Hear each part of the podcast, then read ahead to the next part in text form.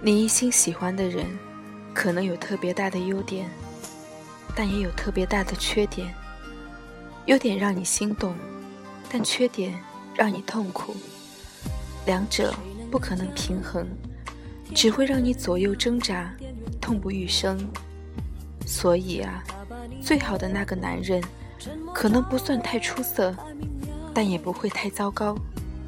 优点、缺点都不明显。只是平衡的好，不让你纠结的男人，才算好男人。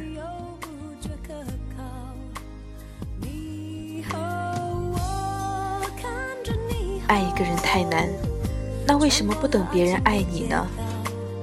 那先说选择你爱还是爱你的人，这都是胡扯。人生里只是嫁一个人而已，当然是要选择一个你爱。并且爱你的人，缺一不可。你以为单向的爱情可以，其实错了。我们寻寻觅觅那么久的，是找相互热爱的那个人。婚姻是种取暖，必须要相互给予温暖。不要担心被剩下，这世上没有人是真正被剩下的。到最后，绝大多数人都会有爱人。都会有家庭孩子，而没有结婚的人，也都是不想结婚而已。害怕被剩而随便找个人，大概是最错的决定，因为你放弃了坚持和等待。而好的爱情，恰恰是最需要等待的。记住，等待也是爱情的一部分。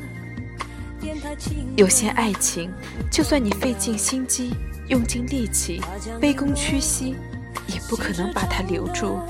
并非是命运注定你不能爱，而是你们两个不合适。两个生活里不合适的人，可以在精神中爱着，但越爱就越累。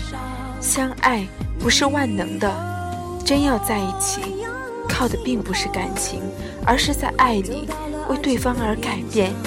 相爱。其实是一种迁就，